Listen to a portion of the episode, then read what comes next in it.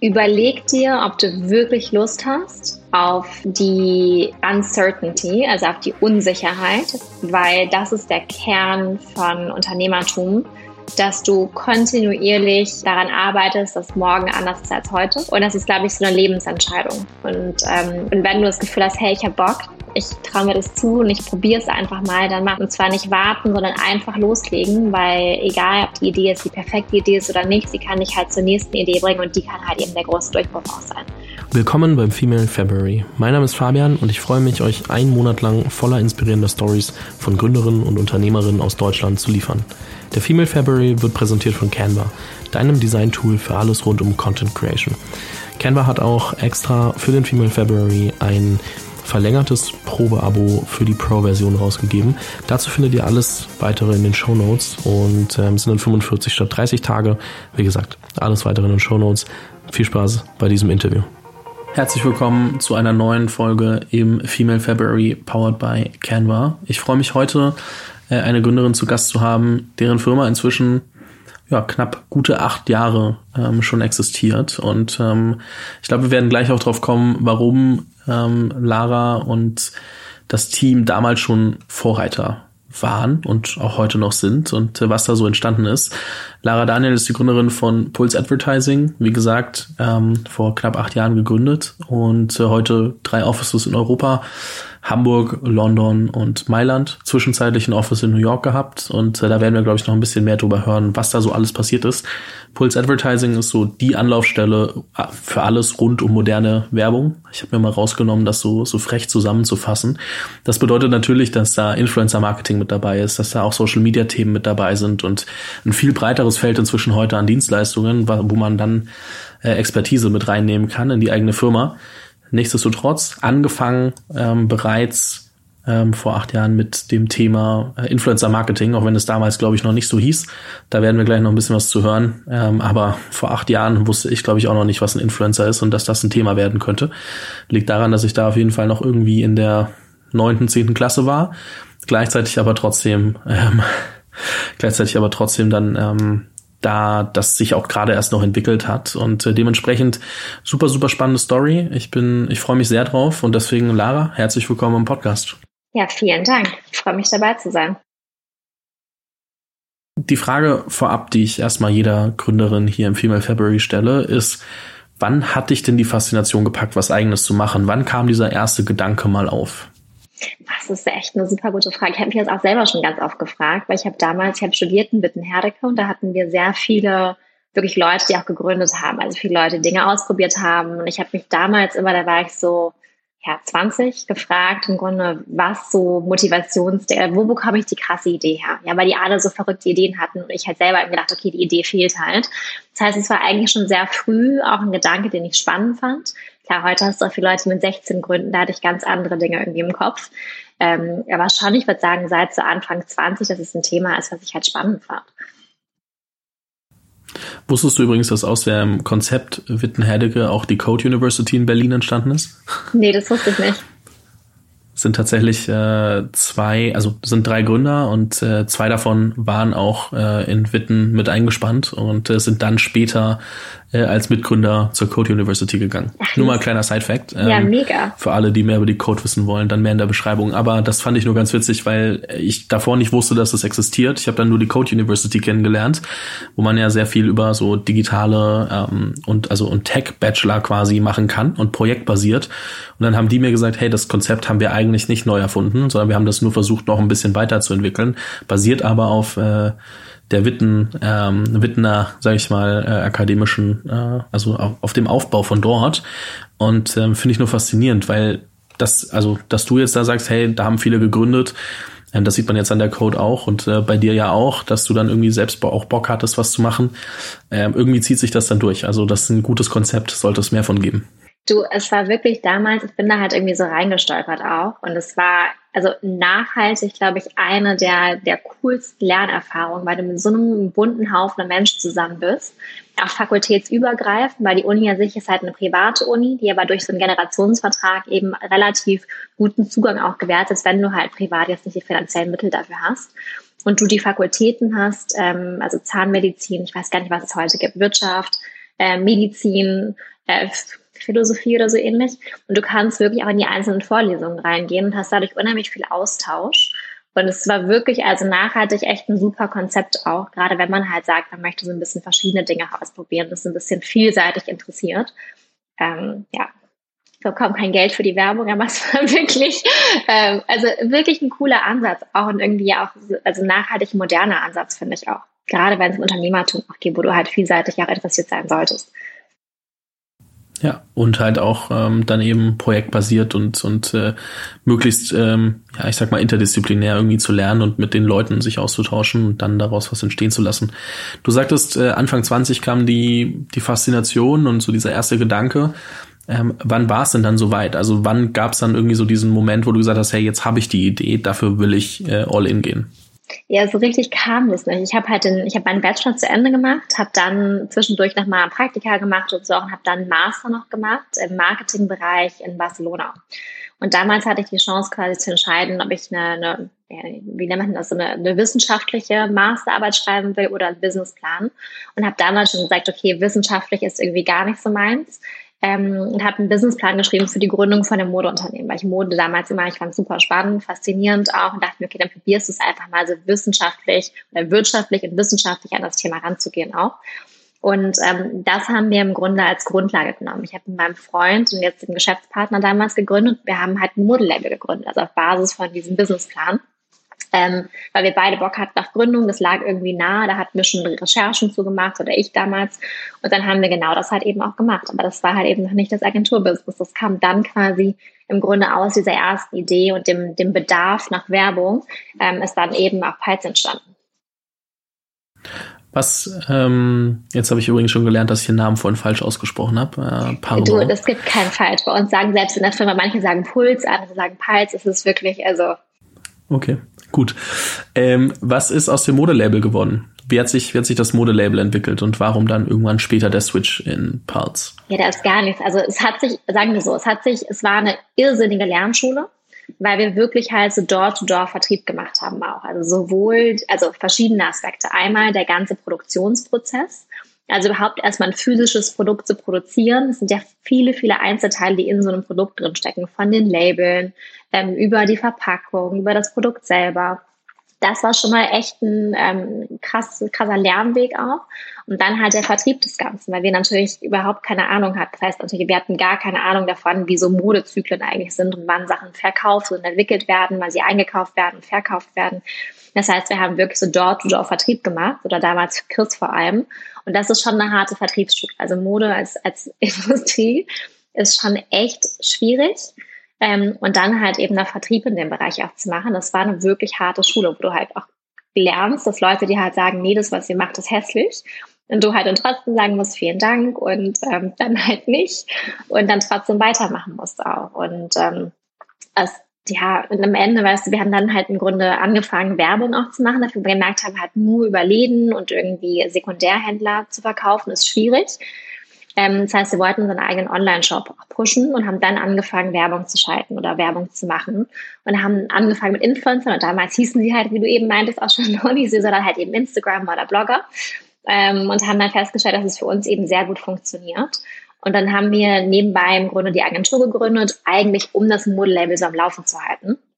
Ähm, die Agentur lief aber deutlich besser, ähm, hat deutlich bessere Umsätze auch gemacht. Also wir hatten innerhalb der ersten sechs Monate sechsstellige Umsätze ähm, aus dem Wohnzimmer heraus. Das hat das Modelabel nicht geschafft. Äh, und dann habe ich mir relativ lange so daran festgehalten, dass das Modelabel so nebenbei lief. Ähm, gerade ist so ein klassisches Beispiel von Kost. Du hast viel reingesteckt, irgendwie viel Liebe, viel Zeit, auch Geld und wolltest es halt nicht aufgeben. Ähm, ja, und dann, ich würde sagen, so ein Jahr, anderthalb Jahre, nachdem wir Pulse gegründet haben, war dann so der Moment, wo wir gesagt haben, okay, it's not gonna happen und ähm, dann aufgehört haben damit auch. Also komplett. Also auch davor war es auch schon so ein bisschen so ein Nebenprojekt, aber wo wir dann endgültig den Schlussstrich gezogen haben. Aber es ist ja ganz spannend, dass sich jetzt äh, Pulse als erfolgreiche Firma daraus entwickelt habt, dass ihr irgendeine Idee mal angefangen habt die sich halt ergeben hat, weil du einen Businessplan geschrieben hast und dann gesagt hast, komm, wir machen das mal, haben wir uns eh schon angeguckt, dann gemerkt habt, oh, warte, da funktioniert manches nicht, ähm, so wie wir uns das vorstellen. Deswegen gucken wir uns jetzt mal an, wie es mit Influencer-Marketing aussieht, beziehungsweise, auch wenn es damals nicht so hieß, wir bleiben jetzt einfach bei dem Begriff, weil es halt heute einfach so ist. und ähm, dann, auch wenn das für das Modelabel nicht so perfekt war, dann die Weitsicht zu haben, okay, das wird für oder das wird insgesamt die Welt wohl ein bisschen bestimmen oder das könnte spannend sein, dass wir da jetzt auf irgendwas gestoßen sind, was, was äh, immer relevanter wird. Ähm, da machen wir jetzt ein Agenturgeschäft draus, auch wenn wir uns damit eigentlich nur cross finanzieren wollen. Und äh, dann zu sehen, okay, das, das funktioniert doch besser, auch wenn ihr, wenn du wie sagst, ähm, bisschen länger gebraucht habt, um dann am Ende zu sagen, okay, wir, wir schließen jetzt das Modelabel. Ist ja trotzdem spannend zu sehen, dass du das nur entstanden ist, weil ihr mal losgelegt habt. Also es gab ja nicht diesen, ähm, also ist jetzt nicht, dass das, also das Pulse auf dem äh, Blatt Papier schon eine perfekte Firma war, sondern sich halt aus so vielen, ich sag mal, Zufällen ergeben hat, ähm, was ich schon sehr faszinierend finde. Ja, das Interessante ist, ich bekomme die Frage auch relativ oft gestellt. Also was so, also ob wie man gründen kann, wie man die richtige Idee findet. Ich hatte selber ja das Problem damals. Ich dachte, okay, ich brauche halt irgendwie die perfekte Idee. Und ich glaube, dass ganz viel damit zu tun hat, dass man die falsche Perspektive auch hat. Ähm, dass man nämlich versucht zu gucken, okay, hey, was gibt es für ein Produkt oder für eine Dienstleistung und wie kann ich dafür ein Problem finden, dass Leute das Produkt kaufen. Ähm, der Ansatz sollte aber sein zu gucken, okay, hey, was gibt es für Probleme und was könnte die Lösung dafür sein. Ich glaube, wenn du einmal diesen Switch hinbekommst, im Kopf Probleme zu sehen ähm, und dann zu überlegen, okay, wer hat die Probleme noch und was ist die Lösung, dann kommst du auf ganz viele, ähm, auf ganz viele Geschäftsideen. Also ich, ich habe das selber gemerkt nach dem ersten, im Grunde nach dem Model wenn der, wenn der, wenn die Perspektive sich verändert, dann siehst du auf einmal überall Probleme, die total spannend sind anzupacken. Und ich glaube, das ist das, worauf man sich auch dann fokussieren sollte, was mir halt geholfen hat, ähm, wirklich einmal im Grunde die, diese Perspektive auch zu ändern. 100 Prozent. Also ich glaube auch, dass jeder verstehen muss, äh, dass da so ein paar Dinge zu einem zu einem erfolgreichen Business dazugehören. Das eine ist, dass man ein Problem löst, weil ähm, ja für für nice to have Sachen kann auch viel Geld bezahlt werden, sieht man an an Luxury. Ähm, das ist dann natürlich irgendwie ähm, was, wo man äh, das Ego der Leute triggert und auch damit irgendwie scheinbar genug Geld verdienen kann, äh, wie man sieht. Und trotzdem die meisten äh, Startups und und und äh, auch viele Firmen, die wir so sehen und ich glaube auch alle, mit denen ich jetzt im Female February spreche, lösen Probleme. Und ähm, das muss nicht immer was sein, was dich und mich betrifft. Das kann auch viel komplexer sein und irgendwie in ähm, ja mit mit Leuten oder ja Leute betreffen, mit denen wir im Leben nicht drüber nachgedacht hätten, dass sie dieses Problem haben. Ne? Also es gibt super viele verschiedene Verkettungen von Problemen und ähm, da kannst du dich auf jeden Fall sehr lange umschauen und wirst sehr viel finden. Das andere ist aber auch, dass diese Firmen halt Geld verdienen müssen. Das heißt, du brauchst irgendwo ein Geschäftsmodell und musst halt auch wissen, okay, welches Problem löse ich und wer ist bereit dafür Geld auszugeben und gibt es davon genug da draußen. Und das vergisst man häufig. Also man muss nicht diese Hardcore-Vertriebsperson sein, die man vielleicht aus dem Fernsehen oder aus Filmen kennt, wo man denkt, ähm, so, oh Gott, mit dem möchte ich mich nicht zum Kaffee hinsetzen, sonst habe ich am Ende irgendwie äh, alle Versicherungen, die man sich vorstellen kann, irgendwie am Hals, sondern überhaupt trotzdem brauchst du aber jemanden, der dir am Ende Geld gibt. Und ähm, das, das vergisst man auch oft. Und ähm, ja, dementsprechend muss man ein Problem finden, das auch relevant genug dafür ist, dass man ähm, für die Lösung oder äh, ob die dann eine Software oder eine Dienstleistung ist, ist erstmal dahingestellt. Aber du musst halt irgendwie trotzdem Geld verdienen. Und ähm, das sind, glaube ich, so zwei Punkte, die oft äh, unterschätzt werden. Du, ich glaube auch ehrlicherweise so Vertrieb zum Beispiel ne, oder Sales ist die meist unterschätzte Fähigkeit, die es gibt und sollte eigentlich was sein, was du halt schon in der Schule lernst. Beim Ende, egal was du beruflich machst, ja, ob du jetzt sagst, du willst Unternehmer werden oder du auch Lust hast auf eine Konzernkarriere, du musst immer verkaufen können. Du musst dich selber verkaufen, du musst ähm, das Produkt verkaufen. Wenn du in der PR arbeitest, musst du das Unternehmen verkaufen, das du wiederum bei den Zeitschriften vorstellen möchtest. Vertrieb ist so eine so krass wichtige Fähigkeit. Und es muss halt eben nicht der typische Versicherungsvertriebler sein. Aber die Begeisterungsfähigkeit für was man macht, auf andere zu übertragen, ist halt echt super viel wert auch. Ja, und eine Sache, die, die mir da zuletzt immer auffällt, ist, wie wichtig das Storytelling ist. Also Vertrieb ist nichts anderes, als jemandem ausmalen zu können, was denn eigentlich möglich ist, wenn man ein Problem löst und äh, wie, die, wie die Zeit danach aussehen könnte. Und ähm, wenn du halt das Pro ein Problem löst, was groß genug ist, dann sind die Leute auch bereit, viel Geld dafür auszugeben. Und ähm, dann hast du nicht das Problem, also und es ist auch nicht so, dass wenn jemand Geld bei dir ausgibt, weil das ja oft eine Angst ist und die hatte ich auch lange, wenn jemand Geld bei dir ausgibt, dann ist es nicht so, dass die Person ja nichts dafür zurückkriegt, sondern du willst ja eigentlich ein Produkt liefern, was dazu führt, dass diese Person auf jeden Fall insgesamt mehr davon wieder hat äh, oder mehr Geld verdient, mehr äh, Probleme löst, die dazu führen, dass sie produktiver sein kann in der Firma oder was auch immer, was dazu führt, dass du sagen kannst, okay, mit meinem Produkt oder meiner Dienstleistung wird diese Firma erfolgreicher und ich möchte einen kleinen Anteil dessen, was ich da eigentlich an Wert stifte, ähm, für meine Dienstleistung oder meinen Service. Und ich glaube, viele haben Angst, dass sie, wenn sie jetzt was verkaufen und, und Leute nach Geld fragen, quasi, dass sie dann nur rechtfertigen müssen, oh, aber es ist ja viel Geld. Ähm, und deswegen muss ich alles liefern, was geht. Und ähm, so findest du aber am Anfang, gerade am Anfang, nicht heraus, was das Kernproblem ist, was du löst, sondern du baust halt eher so ein Schweizer Taschenmesser. Und das ist meistens nicht das, was die Leute brauchen, weil eigentlich gibt's oft ein spezifisches Problem oder so ein, zwei Probleme, die ineinander verkettet sind, die man lösen muss. Und äh, die kriegst du auch in so einem Sales-Gespräch ganz gut raus. Ähm, und noch zur Ergänzung, auch wenn ich weiß, dass du bestimmt schon was dranhängen möchtest. Ähm, ich habe auch nicht gedacht, dass ich, ähm, also ich bin auch nicht der typische Vertriebler. Also ich lerne super viele Leute kennen, verstehe mich mit denen gut, aber ich habe mich oder ich tue mich immer schwer irgendwie Leute zu fragen, ähm, ob man da jetzt was gemeinsam macht oder das heißt eine Partnerschaft rund um den Female February zum Beispiel, um das mal ganz transparent zu machen. Da war es dann schon auch so, dass ich mich schwer getan habe, da zu überlegen, mit wem möchte ich denn arbeiten und äh, wie kann man das machen. Da habe ich da mal eine Mail geschrieben, so ganz vorsichtig, hey, ist das vielleicht was für euch? Und auf einmal waren die so, klar, lass machen. Und dann haben die mir Budgets genannt, wo ich dachte, oh, vielleicht sollte ich mal größer denken. Und ähm, das ist auch super. Aber du musst halt einfach die richtige Option und, und Möglichkeit für die richtigen Leute ähm, vorstellen und dann läuft das auch ganz anders, als du denkst. Und dann ist es nicht verkaufen, sondern auch manchmal eher partnerschaftlich gedacht. Also du musst nicht jetzt irgendwie so ekliger Vertriebler oder eklige Vertrieblerin werden, nur um da im Sales erfolgreich zu sein. So, lange Rede, ich weiß, aber das, das dachte ich, muss ich mal ergänzen. Ähm, du, es gibt ja so einen Spruch auch zu sagen, weißt du, was nichts kostet, ist nichts wert.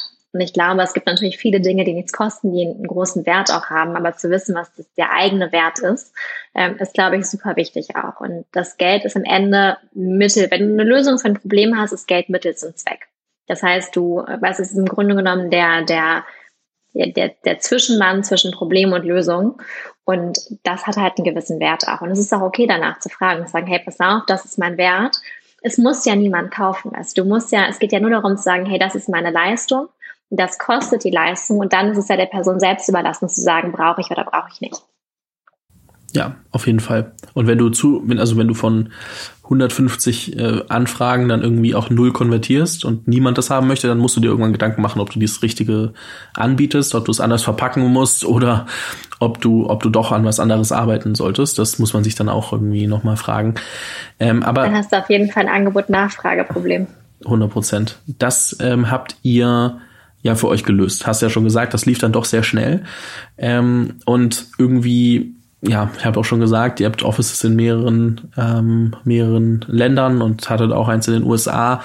Und äh, dementsprechend, auch wenn wir jetzt ein paar Schritte auslassen, weil wir nicht alles im Detail klären können, aber Thema Internationalisierung, wie, wie kommt man denn dahin? Also wann kam für euch der Punkt, dass ihr gesagt habt, okay, wir machen das jetzt in Deutschland. Ähm, irgendwie haben wir das Gefühl, da kommen immer mehr Anfragen aus dem Ausland und irgendwie glauben wir, dass wir da auch vertreten sein sollen. Wie hat sich das entwickelt und warum dann der Schritt in, oder also auch natürlich äh, in, in circa acht Jahren irgendwie ist da viel Zeit auch, auch und das wirkt jetzt so zusammen komprimiert, wie ich das jetzt sage, aber wie ist das denn gelaufen? Wie, wie schnell hat sich das alles verselbstständigt? Also verselbstständigt hatte sich nie. Es ist bis heute immer alles viel Arbeit auch. Und ich glaube halt, das ist ein bisschen das, wenn man halt Selbstständigkeit hast, du musst wirklich, es ist halt, es ist ja das größte Hobby, was du auch hast. Das heißt, es macht dir auch Spaß. Es ist jetzt nicht Arbeit gleich Arbeit gleich irgendwie schwierig, sondern es ist halt viel Arbeit, so Punkt. Aber es macht ja auch Spaß. Und bei uns war es, jetzt ist ja gerade das Licht ausgegangen. Ja, ist egal. Ähm, und es war, wir haben im Grunde in Deutschland gegründet und haben aber relativ schnell festgestellt, dass die deutschen Unternehmen der Digitalisierung eher zögerlich gegenüberstehen. Ähm, haben dann gesagt, okay, wenn es halt in Deutschland nicht so das Produkt ist, was gerade irgendwie gefragt ist, dann probieren wir es halt im Ausland. Das heißt, wir hatten nie diesen ähm, Ländergrenzengedanken, weil für uns ja auch die digitale Welt war ja international. Das heißt, es gab ja auch da keine Grenzen. Das heißt, wir haben sehr früh eben angefangen, auch für Kunden zu arbeiten aus Asien, aus den USA und haben dann weniger als ein Jahr nach Gründung auch gesagt, okay, komm, wir machen jetzt einfach in New York ein, Büro auf. Ähm, hatten damals mit einem gemeinsamen Uni-Freund, der zwischenzeitlich bei der Beratung gearbeitet hat, jemanden, der halb Amerikaner auch war, der gesagt hat, komm, ich mache das jetzt für euch. Und äh, wir haben gesagt, ja gut, warum nicht? Und haben dann quasi ja, ungefähr ein Jahr nach Gründung eben ein Büro auf, also in New York aufgemacht. Würde ich heute wahrscheinlich, also Internationalisierung mega. Ich würde auch nichts anders machen.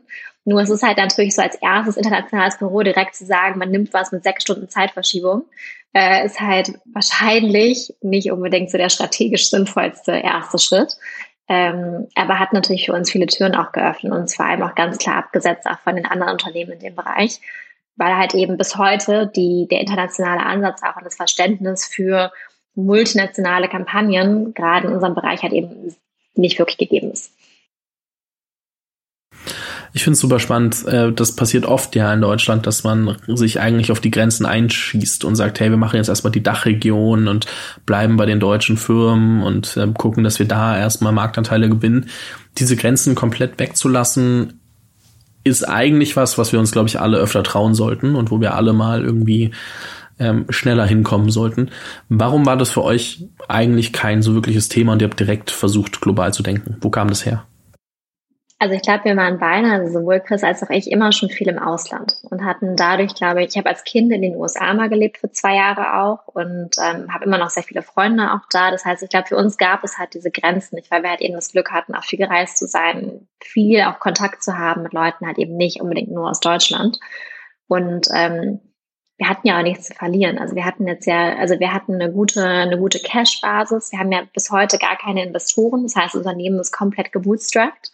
Ähm, das heißt, im Ende, wir hatten auch nur unser eigenes Geld zu verlieren und ähm, wir hatten da einfach, glaube ich, keine Angst auch. Und Internationalität, ich meine, man darf es nicht unterschätzen, so, weil auch wenn man natürlich ähm, gefühlt nah dran ist, gibt es schon sehr starke kulturelle Unterschiede auch. Also gerade wenn man jetzt, ich, wenn man sich auch Italien zum Beispiel anguckt, das ist sowohl ähm, der Ansatz der Werbung ist anders, die Kultur der Menschen ist anders und es ist sowohl in der Teamführung als eben auch in der Kundenakquise, in der Kundenkommunikation eine ganz andere Art und Weise der Herangehensweise. Wobei, und, und deswegen unsere größte Herausforderung halt zu gucken, dass das Produkt halt das gleiche ist. Dass Kunden wirklich, egal ob sie mit jemandem sprechen, ähm, der in den USA sitzt oder in äh, Italien sitzt, dass sie halt das gleiche Produkt und die gleiche ähm, Markenerfahrung bekommen. Mhm. Einmal ganz kurz, weil ich das glaube ich, äh, was wir einwerfen müssen, ist so die Frage, wo ihr aktuell steht, dass man sich mal was drunter vorstellen kann, was so alles passiert ist. Ähm, ich habe es vorhin gesagt, drei Offices, aber was muss man so über euch gerade noch wissen? Boah, gute Frage. Also drei Offices. Ähm, Im Kern haben wir, ähm, machen wir alles, was Social Media ist. Das heißt, sowohl Influencer Marketing als auch Social Media Management als auch Paid Social Advertising. Und im Grunde genommen die, die Kombination der drei Sachen ist die Kernkompetenz. Das heißt, wir helfen Unternehmen vor allem auch zukunftsorientiert wirklich das Thema strategisch auch anzugehen. Das heißt, ein Großteil von dem, was wir machen, ist eben auch Beratung in dem Bereich um eine Basis zu schaffen. Und damit eben ähm, arbeiten wir für Unternehmen von einem, sage ich jetzt mal, erfolgreichen Scale-up, also sowas wie Tinder oder auch Trade Republic, bis hin zu den großen Konzernen. Das heißt, wir arbeiten zum Beispiel für BMW Mini seit Jahren, machen für die global das gesamte Influencer-Marketing.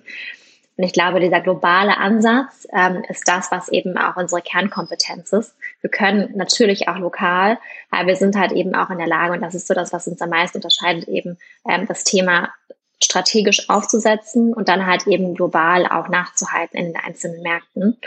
Und ja, das machen wir. Haben über 100 Leute, entwickeln das Produkt immer weiter, bombastisches Team. Also wenn ich eins habe, dann wirklich bin ich umgeben von phänomenalen Leuten. Ähm, ja, viel Spaß. Mega Story, also super faszinierend und, und äh, Erstmal Glückwunsch an der Stelle. Danke. Ähm, wir sind noch lange nicht am Ende des Interviews, aber trotzdem mal reingeworfen, glaube ich. Äh, großen Respekt ne, davor. Nehme ich immer.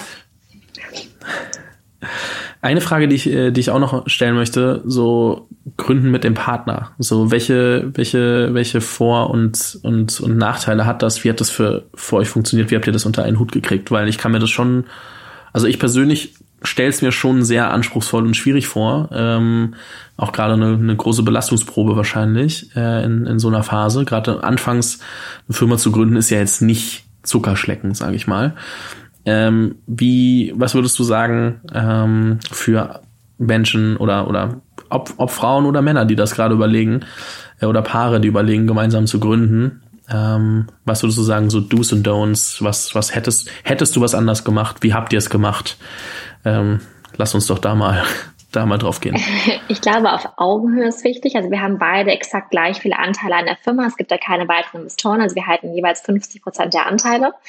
Ähm, das ist, glaube ich, wichtig, dass du halt wirklich ähm, gleichwertig an einem Tisch sitzt komplementäre Fähigkeiten. Also wir haben sehr unterschiedliche so Persönlichkeitstypen auch, die sich super ergänzen, was es zwischen uns nicht immer einfach macht, weil du natürlich dann viel, weißt du, auch Diskussionen hast und Sachen irgendwie anders siehst. Aber das ist, glaube ich, so der Nährboden dafür, wirklich auch Innovation voranzutreiben. Ähm, und ich glaube halt, du musst wirklich mit der gleichen Leidenschaft dran sein. Dann hast du halt das Glück, dass du jemanden hast, der halt genau wie du alles daran setzt und du aufs gleiche Ziel hinarbeitest. Und ich sage immer, am Ende ist es halt, als würdest du das gleiche Hobby haben, ja. Es ist halt auch dieses, ich kriege ganz oft die Frage so, ja, wenn ihr abends dann nach Hause kommt, redet ihr dann über die Firma? Ja, machen wir ganz viel. Und dann auch am Wochenende, weißt du, und auch irgendwie vor und nach der Arbeit so. Aber es ist halt, als würdest du gemeinsam halt den Hobby teilen. Angeln oder so. Und du redest halt ständig über Angeln und beide finden es halt total geil und du freust dich und mal fängst du halt irgendwie dann keinen Fisch und dann ist es halt frustrierend und der eine fängt einen, der andere nicht und das hat der eine mal keine Lust mehr, über das Angeln zu reden, so. Aber am Ende, du hast halt eine gemeinsame Basis und so ein Thema, das beide halt cool finden.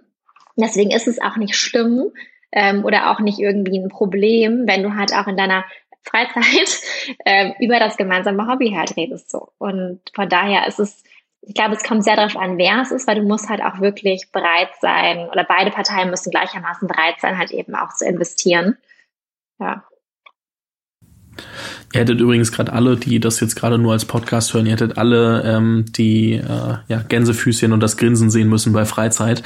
Ähm, auf jeden Fall, ähm, ja, das. Äh, das, das Ding ist halt, äh, ich liebe meinen Job. Also, viel. ich liebe, also voller Ernst, ich liebe meinen Job und ich liebe die Leute und auch wenn ich frei habe, mache ich mir Gedanken, wie man es besser machen kann. Wenn es jemanden im Team gibt, der ein Problem hat, beschäftigt mich das halt eben auch über meinen Feierabend hinaus.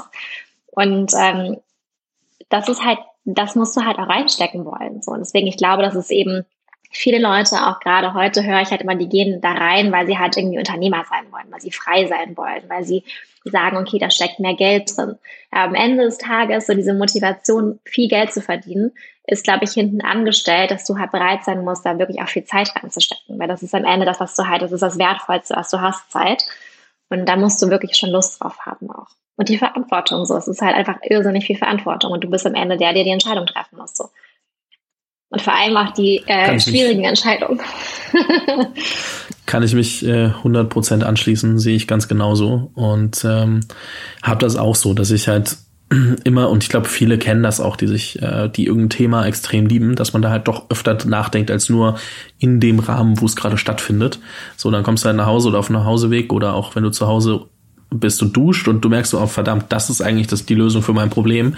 So, auch wenn du gerade nicht aktiv darüber nachdenken wolltest, es, es bestimmt halt trotzdem den Alltag. Und ähm, das ist was, da darf man sich, glaube ich, auch darauf einstellen, dass es da keine klaren Grenzen gibt, beziehungsweise die sehr, sehr stark verschwimmen werden.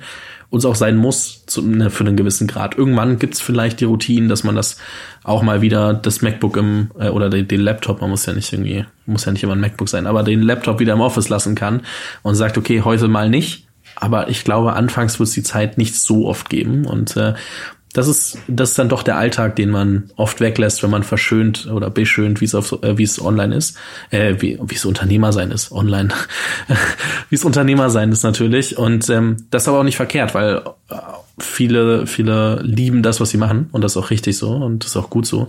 Aber auch nicht alle. Und man kann sich aber in vieles verlieben, was man, was man mal lang genug und, und äh, intensiv genug macht. Ne? Also viele Viele Gründer haben ja auch gegründet, weil sie ein Problem gesehen haben und haben dann erst das, äh, die Lösung und, und das Unternehmen, das sie bauen, lieben gelernt. Ja, auch voll okay. Aber man muss trotzdem bereit sein, da glaube ich sehr viel, sehr viel Zeit mit zu verbringen und sich sehr da reinzudenken, sonst wird es irgendwer anders machen und wahrscheinlich auch besser machen.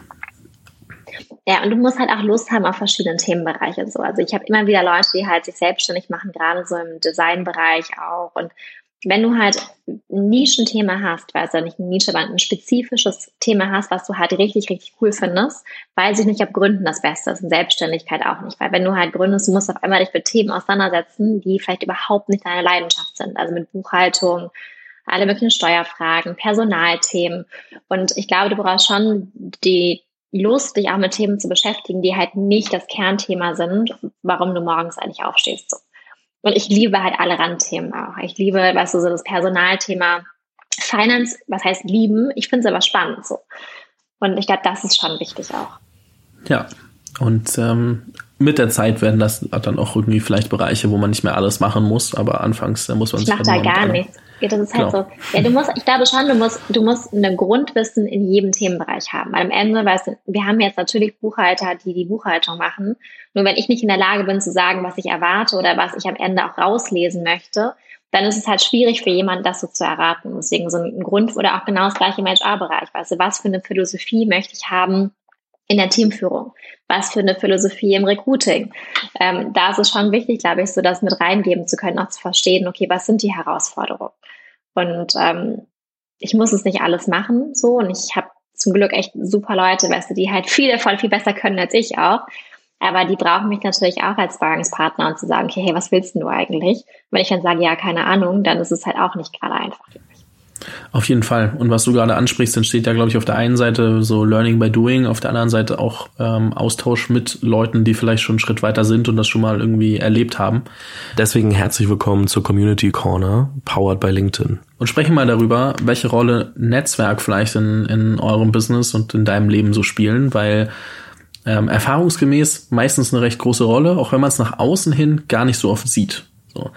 Und deswegen die Frage, bei all den Mitarbeitern, die ihr habt, bei, bei all dem Austausch, den du vielleicht auch mit, mit oder den du definitiv mit anderen Gründerinnen und äh, Gründern hast, bei all den Kunden, wie hat sich das über die Zeit entwickelt? Was war anfangs ähm, vielleicht auch ein wichtiges Umfeld ähm, nach der nach der Uni, was dazu geführt hat, dass das ähm, sich alles so entwickelt hat, wie es sich entwickelt hat? Also ehrliche Antwort ist, wir haben Netzwerk, oder ich bin immer so, ich bin sehr vorsichtig, ein Netzwerk zu nutzen, weil ich immer glaube, es gibt im Leben halt nichts, was äh, umsonst ist. Und wenn du halt was einforderst oder halt ein, weiß ich, ein Favor, ein Favor fragst, kommt es irgendwann, will jemand es zurückhaben. Und ich glaube, ich habe ähm, versucht, da also ich glaube, wenn es, wenn es wichtige Beziehungen sind, ja, Freundschaften im Netzwerk oder aber auch relevante Geschäftsbeziehungen, die auf Vertrauen basieren, die ehrlich sind, die in Austausch sind, sind die sehr wertvoll. Ein riesiges oberflächliches Netzwerk bringt dich, glaube ich, nicht weit. Und ähm, ich würde daher immer investieren in, in gute Beziehungen, in tiefen Austausch und gerade so in der Gründer oder wenn man gründet, ist es halt viel wert, weil du bist halt sehr einsam und nicht einsam ist, sehr, bist sehr alleine. Ja, ich meine, ich hatte zum Glück noch einen Partner auch, mit dem ich gemeinsam gegründet habe. Aber du bist ja schon sehr ähm, alleine mit vielen Fragestellungen auch. Und da ist halt der Austausch mit Leuten, die halt das Problem vielleicht schon mal hatten, irrsinnig hilfreich. Das sind so simple Sachen wie, ähm, was für eine Unternehmensform melde ich an? Ja, wie kann ich meine Buchhaltung optimieren? Was gibt es für Tools, die mir helfen in der Kundenakquise? Ähm, oder im, im Customer Management auch? Was sind, das sind ja wirklich so sehr simple Fragen, wo jemand, der halt viele Stufen schon mal durchgemacht hat, auch in der Gründung, ähm, sagen kann, hey, easy, die Antwort habe ich so. Und auch wenn man, was du gerade angefangen hast, das ist für dich ein riesen Fragezeichen. Jemand, der es halt schon mal gemacht hat, der kann dir halt sagen, ja, ich habe ja alles ausprobiert, folgendes ist die Lösung und spart dir halt Zeit, Nerven, ähm, ja, und das ist, das ist schon viel wert auch ich freue mich auch immer, wenn ich halt Leute habe, die mir schreiben, die halt gerade gründen oder Fragen haben oder so. Ich finde das immer super spannend auch und gerade weil viele Sachen, die man sich ja irgendwie mühsam angeeignet hat, ähm, die man dann weitergeben kann, das ist ja eigentlich immer cool auch. Ich werde natürlich ähm, Laras LinkedIn einfach mal verlinken, dann könnt ihr auch Fragen schreiben. Ähm, darüber hinaus. Kannst auch meine E-Mail-Adresse. Ich bin da also ganz, äh, ist eh auf der Webseite drauf, also von daher gibt's da keine, jetzt keine äh, die ist nicht großartig versteckt oder so. So, dann äh, kommt die natürlich auch dazu. Ähm, trotzdem würde ich das jetzt nicht von selbst irgendwie sagen, aber ja, gutes Angebot machen wir auf jeden Fall. Ähm, und was, wo, wo ich gerne anschließen würde, ist, ähm, also einmal glaube ich, also es ist ein sehr plakativer Satz und man muss den mit sehr viel Vorsicht genießen. Ähm, aber oft versuchen Leute einfach nur irgendwie möglichst viele Menschen kennenzulernen, dann zu sagen, hey, ich kenne den, ich kenne den, ich kenne den, ich kenne den. Ähm, ich glaube, man muss so ein bisschen aufpassen, so dieses ist nicht so wichtig, wen du kennst, sondern wer dich kennt. Also wer weiß wirklich, wenn man dort anruft und fragt, hey du, ähm, was hältst du eigentlich von diesem Fabian? Ist das so, also der hat gemeint, ähm, ich soll mich mal bei dir melden. Ist das wirklich was wert oder ist das einfach nur, ja, pff, boah, mit dem habe ich vor drei Jahren einmal gesprochen, keine Ahnung, wie der jetzt auf die Idee kommt. und ähm, das andere ist auch, dass man halt dann eben auch genau wissen muss, dass man dass ein Netzwerk halt äh, doch dadurch entsteht, dass man halt immer wieder auch unvoreingenommen und ohne irgendwelchen Hintergrund ähm, Dinge ins Netzwerk hineingibt und sagt, hey du, ihr solltet euch mal unterhalten, hey du, da kann ich dir vielleicht weiterhelfen, ohne direkt irgendwas zu erwarten. Ähm, und ein Netzwerk funktioniert halt am Ende doch so, dass es irgendwie auf irgendeinem anderen Weg zurückkommt. So, man kann es nicht zuordnen, weiß nicht, warum jetzt gerade jemand an dich gedacht hat und angerufen hat und dir einen Vorschlag gemacht hat für irgendwas, aber oder gesagt hat, hey, unterhalte dich mal mit Person Y. Ähm, und genauso musst du halt auch darüber dann nachdenken. Und es ist auch voll okay, wenn da gerade irgendwie am Anfang keine Zeit ist und man Hardcore Sales machen will. Aber Hardcore Sales und Netzwerk vertragen sich jetzt nicht so gut ganz am Anfang, glaube ich. Also aus Sales-Beziehungen können auch Freunde und gute Bekannte werden. Aber das ist jetzt nichts, wo ich am Anfang sagen würde, ja, da baue ich gerade aktiv mein Netzwerk auf. Das muss man, glaube ich, immer so ein bisschen unterscheiden und darf man auch absichtlich. Und äh, Netzwerk entwickelt sich über Zeit. Netzwerk ist nichts, was du irgendwie erzwingen kannst, was von heute auf morgen da ist, sondern was halt über Jahre entsteht und ähm, auch Arbeit und, und Pflege ist. Und wenn man da gerade irgendwie wenig Zeit hat, weil man in seinem Business auch drin hängt, ist es auch total fein und äh, dementsprechend äh, nur weil alle über Netzwerk reden und auch ich oft nicht davon irgendwie jetzt äh, komplett äh, überrennen lassen und sagen, boah, die haben alle gesagt, ich brauche jetzt Netzwerk und äh, es ergibt sich eh. Und äh, dann äh, irgendwann, es ist immer, also besser passiert es irgendwie auf eine natürliche Art und Weise, als dass man so erzwingt und dann irgendwann merkt, oh Gott, ähm, das war eine totale Vollkatastrophe, was ich da veranstaltet habe. Du, ich glaube, wir haben auch, unser Unternehmenserfolg ist wirklich null basierend auf Netzwerk. Also wir haben durch das Unternehmen viele Leute kennengelernt, die ähm, spannende Geschichten selber haben aber das Unternehmen ist nicht erfolgreich, weil wir ein gutes Netzwerk haben. So, ich würde eher behaupten, ich bin kein besonders guter Netzwerker. Ähm, weißt du, die Zeit, die ich halt habe, investiere ich wirklich in, sage ich mal, in wirklich ehrliche Freundschaften auch so und sekundär halt irgendwie in, in was man Netzwerk nennt. Ich freue mich immer mega mit jedem zu sprechen, der halt der spannende Geschichten hat oder der was lernen möchte oder irgendwie, wo ich helfen kann. Aber ich würde nicht behaupten, dass ich in irgendeiner Art und Weise Zeit investiere in, in Netzwerkaufbau, sondern eher versuche halt diese freundschaftliche Ebene zu finden. Und wenn sich daraus halt was ergibt und du halt irgendwie ähm, das nutzen kannst, dann beidseitig finde ich das halt eine, eine gute Sache. Und ich glaube halt Fokus darauf setzen, maximal ein Netzwerk aufzubauen, ist schwierig, weil das dann oft eben sehr oberflächlich auch wird und dir am Ende halt auch nichts bringt so. Also lieber investieren in Freundschaften, als halt irgendwie eine oberflächliche Masse an Leuten. Qualität vor Quantität. Ich, ich bin jemand, der doch, glaube ich, äh, das genaue Gegenteil ist und wahrscheinlich bei denen viele Leute auch sagen würden, ach, gar kein so schlechter äh, Netzwerker, auch wenn ich das auf natürliche Art und Weise mache und jetzt gar nicht irgendwie so erzwungen. Ähm, trotzdem, äh, da fühle ich mich so immer so ein bisschen ertappt und überlege dann immer so, kenne ich die Leute eigentlich gut genug? Und es ist so, es ist witzig, weil es ist, so ist es ja gar nicht gemeint, aber trotzdem äh, erwischt man sich dann direkt darüber nachzudenken. Ähm, aber ja. Ich, bin halt einfach, glaube ich, da nicht gut drin. So, ich bin halt so, ich mag halt tiefe Gespräche. So, ich mag halt irgendwie ähm, Menschen halt ganzheitlich zu verstehen auch. Und ich glaube, wenn du halt jemand bist, der Netzwerker ist, dann hast du halt ein Talent, weißt du auch, mit verschiedenen Leuten. Und ich glaube, das ist das, wäre es einfach nicht mein Talent, so würde ich behaupten. Ja, finde ich, äh, finde ich super spannend. Und ich finde es auch gut, dass man dann ehrlich sagen kann, hey, ich glaube, unser Unternehmenserfolg basiert nicht so viel auf Netzwerk und ähm, ich bin da halt nicht die richtige Person für, das jetzt irgendwie so exzessiv zu machen. Äh, ich kann sagen, es braucht auch sehr viel Zeit. Ich glaube, hätte ich einen, einen sinnvollen, sinnvollen Job und nicht irgendwie Podcaster, hätte ich auch nicht so viel Zeit dafür. Ähm, im, im Anbetracht der Zeit mal eine Frage weitergedacht. Und zwar so drei Fragen habe ich noch. Ähm, und zwar das eine, Gibt's was, was du oder was ihr gerne früher übers Gründen gewusst hättet? Also ich glaube, das, was ich gelernt habe, ist, dass jede Herausforderung, das klingt immer so klischeehaft, ne? aber jede Herausforderung und jeder schwierige Situation sind die Momente, in denen du wirklich lernst. Dass heute, wenn ich weiß, hey, jetzt kommt eine, eine schwierige Phase oder eine, eine schwierige Entscheidung, also sich darüber freuen, ist ein bisschen übertrieben vielleicht, nur ich embrace das. Also ich finde es halt, weil ich weiß, okay, hey, zum einen, du hast jede Herausforderung bisher geschafft, das heißt, du wirst auch die Herausforderung schaffen. Du musst durchhalten, vertrauen und es wird. Das ist wahrscheinlich so die eine Sache. Ähm, zweitens, übers Gründen, die größte oder die größte Herausforderung, gleichzeitig auch das Schönste, ist, äh, ein Team zu haben. Ja, also das ist äh, wirklich, also Personalführung ist echt schwierig. Ähm, wir haben wirklich bombastische Leute so, nur es ist natürlich jeder Mensch ist einzigartig auch und du kannst Leute nicht über einen Kamm scheren. Das heißt, du musst eine sehr hohe Sensibilisierung, Sensibilität auch haben für einzelne Leute. Und das ist wirklich schwierig so. Ähm, das sind wahrscheinlich so die zwei Dinge.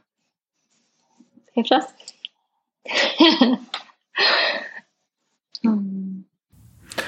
auch, äh, auch wenn ich glaube, dass du äh, eine Sache, eine Sache nennen wirst, ähm, aber was würdest du sagen, wenn du auf die letzten Jahre als, als Gründerin zurückguckst oder als deine, auf die kommt meinetwegen die, die Laufbahn, wenn wir es mal so nennen wollen. Ähm, worauf bist du besonders stolz? Auf die Unabhängigkeit. Also ich bin wahnsinnig stolz, dass wir das alleine geschafft haben. Also alleine im Sinne von mit dem Team gemeinsam, aber ohne jetzt externe finanzielle Hilfe. Weil ich glaube, dass das uns das unheimlich viel Geschwindigkeit gibt und Freiheit gibt ähm, Themen auszuprobieren, neues Büro aufzumachen. Wir müssen an niemanden reporten. Darauf bin ich wahnsinnig stolz auch. Und ich glaube, dass wenn, ich würde es auch, also ich glaube, dass wirklich auch, wenn man es nicht muss, weil es nicht ein Unternehmen oder ein Unternehmen ist, was wahnsinnig kapitalintensiv ist, würde ich auch versuchen, es immer zu vermeiden. Ich weiß, dass es gerade so ein Trend ist, auch Geld einzusammeln und so, aber das ist halt wirklich, ähm, das ist das, worauf ich am meisten stolz bin, wo ich auch jedem raten würde, weißt du, wenn du es kannst und du es dir leisten kannst, äh, weil das halt eben kein, also wir haben eine Agentur, wir haben jetzt keine hohen Investitionskosten gehabt, ähm, dann würde ich immer versuchen, äh, so viel wie möglich im eigenen Unternehmen auch zu behalten. Ja, bin ich äh, voll bei dir als jemand, der zwar sehr viel über Startups spricht im, im äh, Podcast und mit vielen Startups zusammenarbeitet, die irgendwie auch äh, Geld aufgenommen haben. Ähm, ich selbst sehe mich 0,0 darin, auch für eine Medienmarke oder Contentmarke etc. im entferntesten Geld aufzunehmen und sage auch den Startups immer, hey, je später, desto besser, weil vielleicht kommt ihr an den Punkt, dass ihr es nicht braucht. Ähm, und wie du sagst, es gibt Modelle, da braucht man es. Ähm, ich habe aber auch im Female February ähm, Gründerinnen dabei gehabt, die Crowdfunding genutzt haben und dann eben andere, die komplett gebootstrapped haben. Und es gibt halt verschiedene Optionen und alle davon sind, sind äh, valide. Es kommt natürlich ein bisschen aufs Modell, auf die eigene ähm, auf die eigene Einstellung an und äh, das äh, darf man, glaube ich, für sich auch herausfinden. Man muss sich nicht von all den äh, Startup-News und, und äh, hier eine Finanzierung, da eine Finanzierung äh, dazu hinreißen lassen, zu sagen, oh Gott, ohne Fremdkapital, äh, ohne Investorengelder, ist kein Fremdkapital, wenn man es genau nimmt, ähm, ohne fremdes Geld äh, geht es gar nicht. Ähm, das ist dann, glaube ich, also fremdes Geld brauchst du, aber eher von Kunden und nicht unbedingt äh, von Investoren. Und äh, dann kann da auch äh, so eine äh, Mega-Story draus entstehen wie bei euch.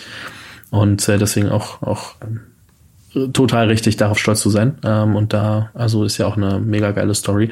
Bevor ich jetzt aber noch weiter lobe, eine letzte Frage habe ich nämlich noch.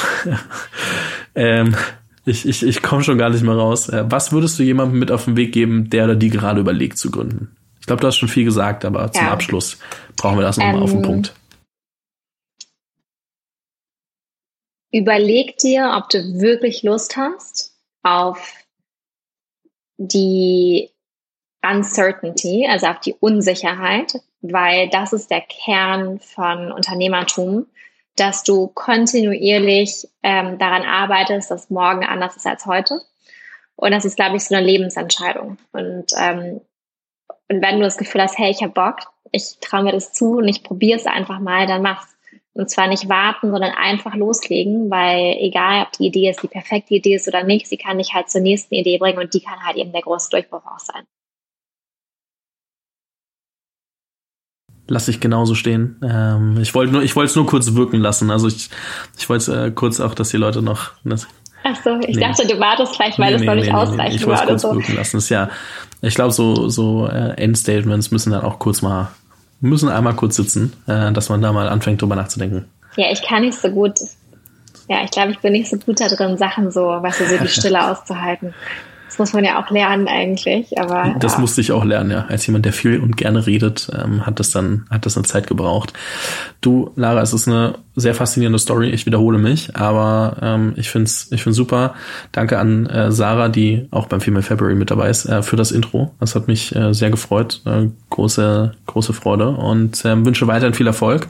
Bin sehr gespannt, ähm, wie ihr das Ganze noch ähm, weiterentwickelt und was sich da noch äh, draus ergibt. Und äh, bin mir sicher, dass man von euch noch einiges hören wird und äh, vielleicht irgendwann auch nochmal hier im Podcast. Ähm, vielen lieben Dank und ähm, weiterhin viel Erfolg. Ja, danke schön. Ich freue mich und bin auch ganz gespannt auf die ganz anderen Interviews. Also von daher weiterhin viel Erfolg und vor allem spannende Gespräche oder Interviews. Dankeschön. Alles Liebe. Vielen Dank fürs Zuhören bei dieser Folge des Female February. Wenn du keine Folge verpassen willst, abonniere den Podcast auf dem Kanal deiner Wahl. Falls du selbst eine Story zu erzählen hast, poste diese gerne auf Instagram oder LinkedIn mit dem Hashtag Female February. Diese Episode des Female February wurde präsentiert von Canva, deinem Design-Tool für alles rund um Content Creation. Canva hat auch extra für den Female February ein Angebot ähm, aufgesetzt und zwar die Möglichkeit, Canva Pro für 45 Tage zu testen. Das Angebot gibt es so online nicht. Es sind immer maximal 30 Tage und dementsprechend äh, freue ich mich sehr über das Angebot von Canva. Das Ganze findet ihr unter canva.me slash female February, alles zusammen und klein dann. Findet ihr aber auch nochmal in den Show Notes und dort könnt ihr einfach auf den Link klicken und euch dann das Probeabo für Canva Pro holen.